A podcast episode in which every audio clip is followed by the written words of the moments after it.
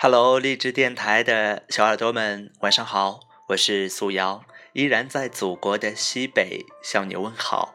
今天晚上跟大家分享一篇我自己写在微信公众号的文章，希望你能产生一点共鸣。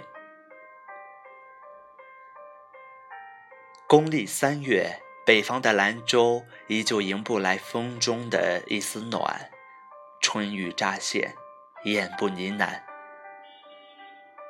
文学界有很多的老祖宗、老前辈们，颇为喜爱歌颂四季的风雨山河，甚至虫鸣、雷电、霓虹、花瓣，甚至清晨晶莹的露珠，午后斑驳的树影，夜晚皎洁的月光，都是绝妙的题材。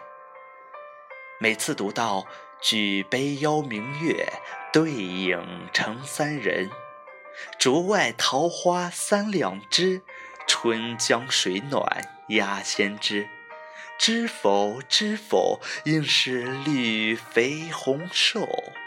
等脍炙人口的文字时，差点就要破口说一句：“我操，真是写的六六六。”然而，嗯，抱歉，我不能这样屌丝一般去评价文字里永远灿烂的宝典。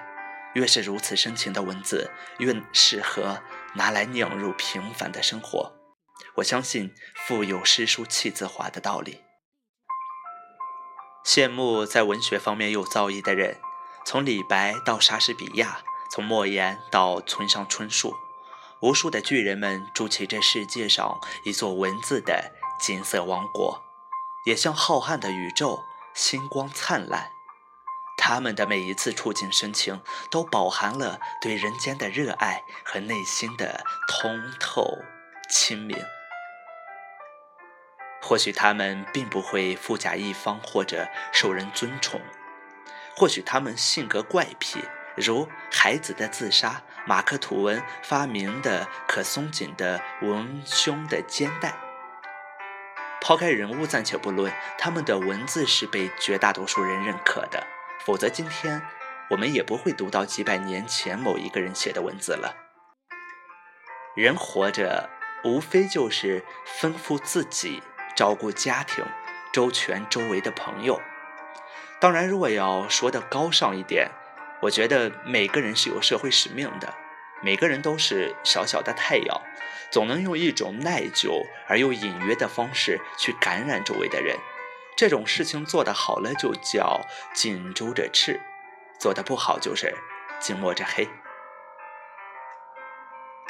最近几年，文艺逐渐成了一个较为普遍的词语，尤其是文艺青年。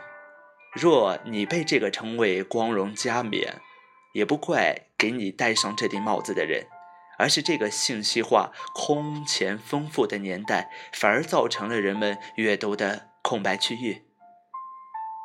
手机里每天会翻到大量的文字，但我们更乐意去看一些花边新闻，或者吐槽今天发生在身边的趣闻轶事。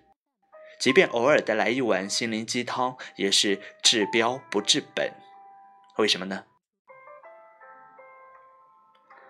因为啊，在真实的内心世界，缺乏自我对生活的无限热爱，缺乏善良和慈悲。做不到心平气和地接纳周围的一切悲喜，或许你就是这样的人，当然我也是。所以很多人理解的文艺，只是片面的从文字方面来评判了，而没有贴近他的生活和处事的观点。我要说，很多你认为的文艺青年，就是我所谓的文艺的禽兽，用文字调味最平凡的生活。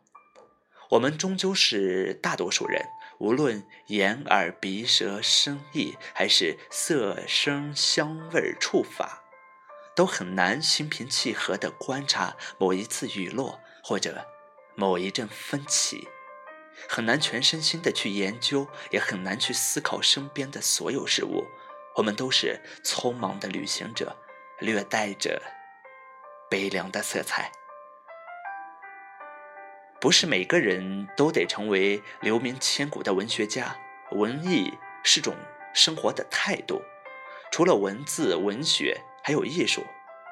那什么是艺术呢？如果你不懂琴棋书画，也不会诗词歌赋，就永远告别艺术了吗？嗯，非也。如果你是一位超级奶爸，那你学会了怎样去教育和引导自己的小孩，这就是艺术。如果你喜欢打篮球，又一不小心锻炼了健康的体魄，这就是艺术。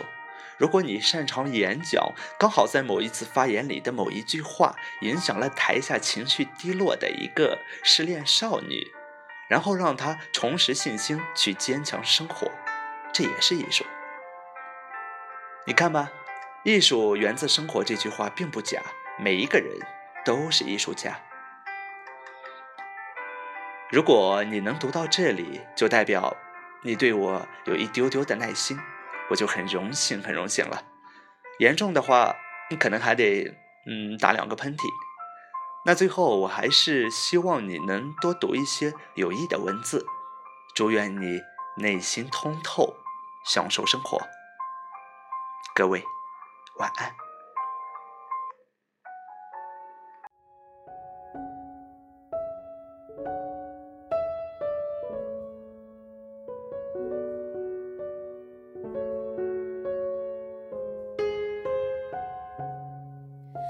如果骄傲没被现实大海冷冷拍下，又怎会懂得要多努力才走得到远方？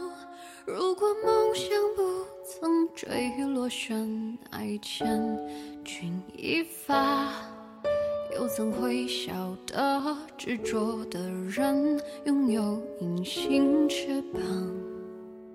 把眼泪装在心上，会开出勇敢的花，可以在疲惫的时光，闭上眼睛闻到一种芬芳，就像好好睡了一夜，直到天亮，又能边走着边哼着歌，用轻快的步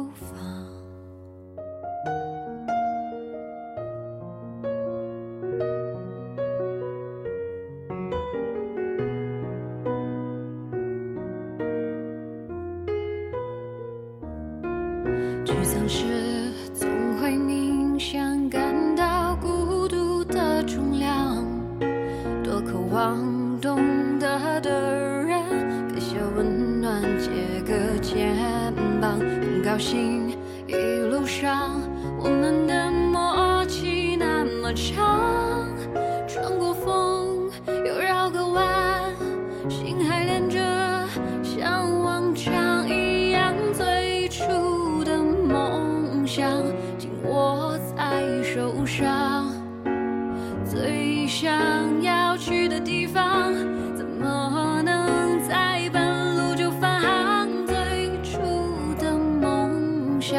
绝对会到达实现